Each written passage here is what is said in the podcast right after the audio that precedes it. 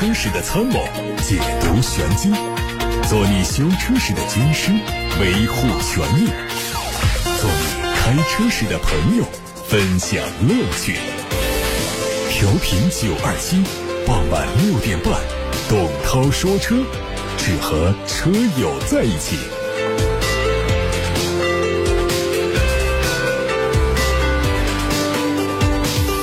各位正在下班路上的车友们，晚上好，我是董涛，欢迎听我说车，欢迎把选车用车的问题发到直播间。我们先看新闻啊，最近呢，成都特斯拉连撞十一车事故，导致三人受轻伤，多车受损，引发关注。多段行车记录仪视频显示，事发的时候，涉事车刹车灯一直亮着，成为网友讨论的焦点。对此，特斯拉针对网传的事故视频做了回应。特斯拉通过核查后台数据发现，视频中的这次碰撞发生时，肇事车辆加速踏板被百分之百的深度踩下，车速由每小时五十四公里升高到碰撞时的每小时一百三十二公里。针对视频中碰撞发生时为什么刹车灯曾有亮起的问题，特斯拉说，这是因为视频中的碰撞并不是首次碰撞，实际上在第一次碰撞发生后，车辆的多碰撞制动功能就被触发，所以视频中看到刹车灯曾有亮起。后台数据也显示，视频中这次碰撞后的两秒之内，驾驶员没有踩刹车踏板。针对视频显示刹车灯亮起，车辆却没有刹停的问题，特斯拉说，通过核查后台数据，视频中的这一次碰撞发生两秒之后，驾驶员踩下了制动踏板。结合后台数据和车辆受损状态，第一次碰撞后，车辆前轮已经掉落，制动系统管路受损，车辆已经无法正常制动。特斯拉表示，事故车辆目前已经由警方暂扣，公司正在积极配合交警及相关部门的事故认定，包括配合提交相关车辆数据，最终事故的全貌及责任认定以。交警出具的报告为准。昨天，鸿蒙智行首款轿车智界 S7 正式发布了，四款配置的价格区间从二十四万九千八到三十四万九千八。这款车呢是华为和奇瑞联手打造的第一款车型，车长四米九七一，轴距两米九五，定位在纯电动中大型轿跑。造型方面呢，类似 C 字形的大灯组，搭配贯穿式的灯带，让前脸有很高的辨识度。车顶还用了一颗激光雷达，车身侧面的线条也比较少，采用的是无框车。门搭配隐藏式的门把手，车内配尺寸中等的悬浮式仪表和大尺寸的悬浮式中控屏，中控台没有设置实体按键，下方配了双无线充电槽，双层的中央扶手提升了空间的利用率。在智能化方面呢，首发了华为无人代客泊车技术，首搭了鸿蒙。OS 四系统新增了多屏共享的功能，这车采用了华为的。巨鲸八百伏高压平台打造，CLTC 工况下的最大续航里程超过八百公里。在智界 S7 上市发布会的现场，华为智能汽车解决方案 BU 董事长余承东还公布了新款问界 M7 Max 后驱智驾版五座六座车型的价格，分别为二十八万九千八和三十万九千八。作为新增车型，车顶部位置增加了激光雷达，是一个显著标志，并且也用上了华为的 ADS 二点零智驾系统，对已有的车型配置做。了补强，进一步丰富消费者选择。华为汽车智能系统和部件解决方案新合资公司打算再次扩圈。余承东在发布会上表示，新公司已经向赛力斯、奇瑞、江淮、北汽发出了股权开放邀请，并希望一汽集团加入。余承东此番发言坐实了新合资公司股权仍有变化的消息。此前，华为说将向战略合作企业和其他企业开放股权融资，消息发布之后引发了业界震动。一汽大众的新款揽巡也迎来了上市，它有六款配置，价格从二十七万多到三十二万多。根据官网信息，首发版被取消，增加了黑光骑士版以及炫舞颜版。作为年度改款，它主要针对配置做小幅度调整，除了最低配之外呢，都配上了十五瓦的手机无线充电功能。在本月初递交了美股招股书之后，极客日前更新了 IPO 招股书，披露了今年前三个季度的财务数据。最新的招股书显示，极客2023年前三个季度的营业收入是353亿元，同比增长了91%，整车销售收入是233亿元，约占公司整体营收的66%。根据前三个季度的财务数据统计，得益于规模化效应的提升，整车毛利率达到14.8%。今日。五菱星光环城节油挑战赛在武汉举行，这车的综合续航超过了一千一百公里，提供七零标准版和幺五零进阶版两款配置，售价分别是九万三千八和十万九千八。五菱星光底盘用的是麦弗逊前悬和异形的多连杆独立后悬，能够很好的化解路面震动，改善车辆的舒适性。动力上用的是五菱灵犀混动系统，实现超低能耗表现。WLTC 工况下，亏电油耗百公里三点九八升；CLTC 工况下，纯电续航是有七七十公里和一百五十公里两个版本，并且提供串联、并联、纯电、直驱四种混动动力模式。极越零一试驾会也是昨天在武汉举行，这车的售价是二十四万九千九到三十三万九千九。动力方面，单电机版提供了七十一点四千瓦时、一百千瓦时两种电池选择，续航里程是五百五十和七百二十公里。而双电机峰值功率最高可以来到四百千瓦，配智能四驱，零点四秒钟就可以实现两驱和四驱的切换，最快零百加速成绩是三点八秒钟。在试驾中，点对点领航辅助启动的状态下，车辆可以在高速公路或者是高架桥上完成自主变道、超车、上下匝道、车道避障等功能场景。在城市道路呢，能够识别斑马线、红绿灯，完成礼让行人、避让非机动车等驾驶任务。好，大家刚才听到的是汽车资讯，欢迎大家在接下来时间把选车用车的提问发到直播间，欢迎大家关注董涛说车的同名抖音号、视频号、小红书。看看在董涛说车 Pro 这个公众号的后台的留言，有一条说增程式和插混这两个技术到底哪个好？这是一个很有争议的一个话题啊，时不时的就会争一争，说一说。特别像早期这个增程出来的时候，争议一边倒的，就是说这是一个很老的、很不好的一个技术。但是呢，随着我们有几个品牌的增程车卖的特别好，尤其像理想为代表的卖的好之后呢，越来越多的新势力造车企业开始进入到这个增程式的队伍当中，毕竟它好卖呀。这个时候的争议呢，又来到了说增程啊，它其实挺好的。然后呢，就形成两派，这个主流的声音呢。会认为这个增程式没什么不好，挺好的。呃，还有一部分声音呢，现在就声音越来越小，说这个增程式技术过时啊，等等这样的声音就越来越小。不像早期就理想一家刚推这个增程的时候，那时候的音量大的是增程不好，音量小的是增程好。现在反过来了，现在音量大的是说增程好，音量小的是说增程不好。其实这样说啊，就是如果单纯的从汽车技术的角度来论的话，这个结论其实就很简单。就是串联也好，并联也好，这些插混它包含了增程的功能，功能更丰富，油耗也更低。就是从技术的本身上来讲的话呢，它实际上是一回事儿。就是说，串并联的插混是增程式的升级版，那么插混的尽头。应该就是纯电。前面有过论调说插混的尽头是增程，这个观点我是不认可，我不赞成的。插混的尽头肯定是纯电。那插混是增程的升级版，增程并不是一个很新的技术，它是一个很成熟的一个旧技术。它自己身上有很多的优点，但其实像在高速情况下，它也是有缺点的。所以这个增程式呢，就是我们或者。也可以反过来理解，就是它是插混的一个简化版啊，也就是一个串联式的一个插混。换个角度讲，是没有发动机直驱功能的插混。就这里讨论的插混呢，是以电驱为主的插混。从混动技术的研发路径来看的话呢，就这种电力混动是比机械混动要更先进的。什么叫机械混动？就是发动机的动力、电动机的动力通过机械混合到一块儿，比方说通过离合器、通过齿轮这样的机械结构混合到一块儿，这就是动力在。机械层面上的混合，那什么叫电力混动呢？电力混动就指的这个发动机主要用来发电，发出的电跟这个电池输出的电混合在一起，哎，整车主要由大功率的电机来驱动，这就是动力在电能层面的混合。相比传统的机械式的混动，这个电力混动的结构要更简洁，能量传输损耗更低，整体的效率更高。所以它就成为现在一个比较主流的一个热门的技术。所以插混和插电之争呢，争的就是什么？电力混动的发动机是只发电好，还是应该保留它的直驱呢？为什么保留直驱？增程式的结构更简单，就发动机只负责发电，整车完全由电机来驱动。新势力们偏爱这种方案，但是老牌的汽车厂商呢，丰田呢？本田呢，这些呢，通常都是用串并联，发动机除了发电之外呢，它还可以直接驱动车辆。这当然不会画蛇添足啊，就是在高速巡航这样的工况下，如果用发动机直接驱动汽车的话呢，就能够让发动机恰好在最好的效率区间运转。我们常开。燃油车的老铁们应该都有印象。会开的话，在高速公路上排量不大的那些发动机可以开出很低的油耗来，那种高速的经济的油耗，那种巡航的那种油耗水平是很低的。但是呢，你要到电车上来的话，这个电动机啊，在高速的时候。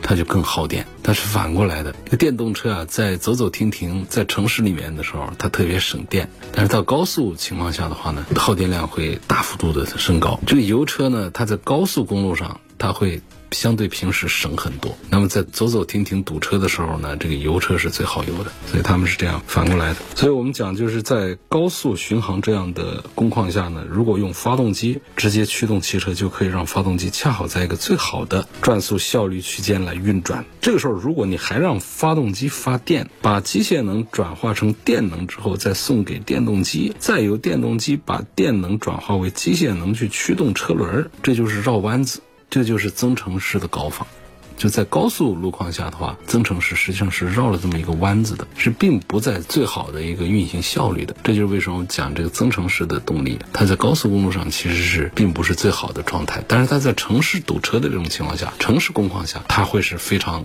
高效的一个状态，因为它让发动机在一个最经济的时速下只发电，这个发动机的能耗啊就转化的特别高，发出来电存起来。再来驱动汽车，就是通过电动机来驱动汽车，这是达到了一个最好的能效利用的。所以在高速公路上的话呢，就不如由发动机来直接驱动车轮更划算、更经济啊。这个增程加直驱就是串并联插混，这样一来就可以照顾更多的工况，弥补单纯增程式的那些不足。串并联插混的工作模式很丰富啊，有 EV 模式、串联模式、并联模式、直驱模式啊，可以根据不同的工况来灵活的调整。而增程式呢？通常就只有一个 EV 和串联两种模式，在高速、在快速路的效率，它比不上串并联的插混啊。所以说，这个增程呢，它只是插混的一个减配版。你讲这个增程式和插混谁好谁坏的时候，我觉得用这一句话是最容易理解的，就是增程它是插混的一个减配版。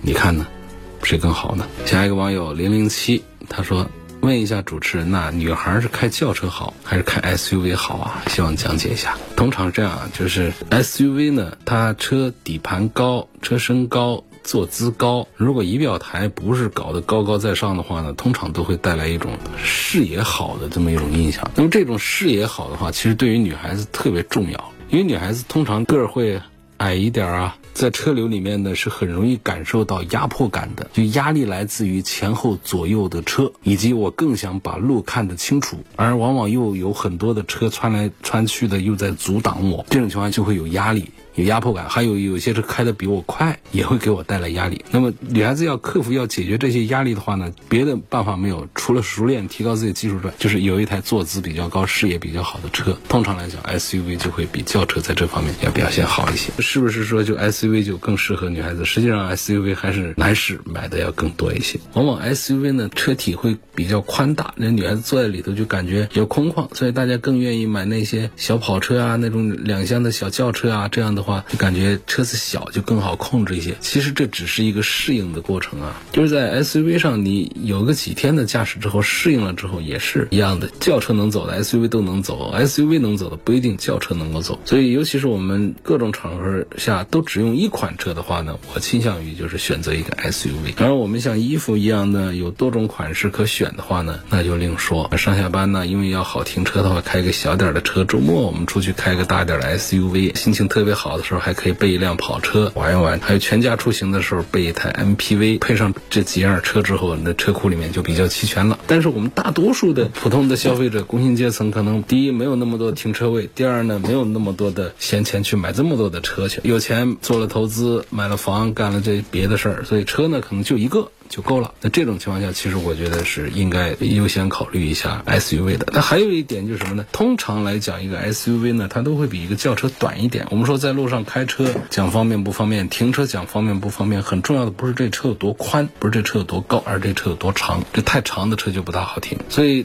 一个车的段位就是档次。同样价位的档次高一点，然后后备箱啊哪哪空间都大一点的一个 SUV，它往往要比一个轿车是要短一些的，是更利于我们侧向停车也好，还是正车位停车也好，是更利于我们找车位停车的。所以综上所述，我会向女生推荐 SUV 多于轿车。有个网友叫超级无敌。暴力大怪兽给我留言说，女司机买智能驾驶的车更安全。说对，现在的智能驾驶真的是做的好强大，好强大，很多的安全问题，很多的便利的问题，智能驾驶都帮我们考虑到了，比我们人想的还要周到。啊，有网友跟我提了一个故障的问题啊，这位叫文杰的朋友说：“涛哥你好，我的车是二零一四年买的标致三零八，现在早上冷车启动后跑二十多公里，水温指针只在七十度左右，一开空调还会降到五六十度，大概要跑三十多公里才会稳定到九十度左右，这车是不是有什么问题？那当然是不对呀，不正常。正常来说，我们有个几分钟开车，有十来分钟左右，就是说这么冷天的话，也应该跑到九十度左右的一个正常的温度。这个温度呢？”是发动机最好的一个工作温度，它的摩擦最小，它更加的节油，它各方面在九十度左右是更好的。这水温上不上来的话，就是有几个原因呢？比较多的可能性呢，就是恒温器坏掉了。恒温器呢是控制发动机温度的关键部件，如果它坏了，就会导致要不就是水温过高，那要么就是水温过低。或者说这个水温上升缓慢，所以这个就是恒温器，或者说也可能恒温器没坏啊，它电路故障导致恒温器不好好工作，这些东西它要检查。另外像水泵，那个发动机的那个温度呢，它靠什么呢？靠那个冷却液循环来控制。可是你这当中冷却液它怎么循环？它靠一个水泵在那出水，水泵在那儿。如果出现问题的话，这个循环就有问题。当然，这种比较多的会导致发动机的温度高啊，这种可能性更大一些。所以，总之这就不对，要去查。有个网友说，我现在想换个纯电动的车，问这个比亚迪的宋啊、元呐、上汽荣威各车价是多少？上汽荣威不是一个车，它是一个品牌，它品牌旗下是多款车。不知道你在关注上汽荣威的什么了啊？通过你这个问题，我来猜测推的话，是不是在问上汽荣威的 RX 五那个新能源的那个插混？那如果这样的，那可以和宋 Plus 啊、元 Plus 放一块来对比一下，来说一说。但这个还是推荐荣威的 RX 五插混要少一点。至于问价格这个事儿的话，我今天告诉你这三个车的价格，你明天就看别的车怎么办呢？这个一劳永逸的答案就是什么呢？手机上就是我们现在在看车，要买个车了，除了下班时间呢听一听节目啊，还有就是关注一些视频的一些账号上提醒，就是现在视频账号上有一些主播啊，看的这粉丝量啊、观看量啊、流量啊都还不错，但是也容易把人带沟里去、带偏，也不大好。那么。就是你关注这些数据的话，你可以像懂车帝呀、汽车之家呀这方面一些数据都是比较全面，也是比较准确的。不用说是关注什么车就一定要下这个车的厂家的 APP，到它的官网上去查，那个工作量太大了。这个统计工作呢，就是老早的什么像搜狐汽车啊、汽车之家呀都做的比较全面。手机竖屏这个时代到来之后，就像这个懂车帝 APP 也是查起来是比较方便、比较简单的。这些之家呀、搜狐。啊，这些其实都是有手机 APP 的，手机上装一个，下一个自己关心什么车的价格、尺寸、配置什么什么，就到上面去查就行了。你说听节目呢，我们更多的是很多在讨论的是一些主观的感受，这些你到 APP 上你查五花八门的。我们在节目里或者包括我在我的抖音号啊、视频号这方面，更多的是是这种就评论呐，有争议的这样的一些观点式的这些东西，我们可以在这里来获得。那些谁都没法争议的。什么销售数据啊啊，销售数据其实大家可能查询的通道还比较少一点。其实什么这个车的尺寸数据啊、配置数据啊，这是全公开的，谁都改不了的，到处都是。这其实就是给大家提供一个寻找答案的办法吧，就是这样。下个 APP 方便自己找答案，不是不愿意帮大家解答，因为这些东西我也是在这几个渠道上看到的，看到了之后就是我再转述一遍给大家，其实是很多余。纯电、纯油、油电。插电这哪个技术会最先淘汰？哎呀，不用讨论这个问题了。你这逼着要说一个答案，那肯定是纯油是最先被淘汰啊。但是为什么说不用关心这个呢？它不是一会儿会被淘汰，它会有一个很长的过程。所以我们这样的担心根本就不该来影响我们买车，也不该影响我们卖车。肯定是纯油的车是最先没。然后就是混动的没有，然后插混的逐步的没有，然后就是纯电的逐步的被淘汰。现在目前公认的就是我们能够看得见的会到来的一个能源形式就是氢动力，这是现在认为是最合适做量化普及的一个能源形式了。还有一个叫神秘大佛说：“董先生你好，我是十多年的老听众了，问一个问题啊，就是你认为国产燃油车合资车的技术差距有多大？问国产燃油车和合资车的技术差距有多大？先拿哈弗 H 六 2.0T 和途岳 2.0T 对比，他们三大件优势对比什么情况？剔除大众的品牌效应，假如哈弗 H 六综合得分八十分，途岳能打多少分？那途岳得分还是比 H 六是要高一点点的咯，高多少呢？高个五分。”如果哈弗 H 六打个八十分的话，途岳可以打个八十五分。就是我们现在国产的燃油车的技术和合资车的技术差距已经不大了。这个技术呢，它分成几个层面，一个是动力这个体系，这是曾经我们的差距最大的。就不说早太远，就早个二十年，咱们中国车企都弄不好发动机这个事儿。发动机、变速箱这个事儿是最近十年左右的时候，像以奇瑞为代表的这个工科企业。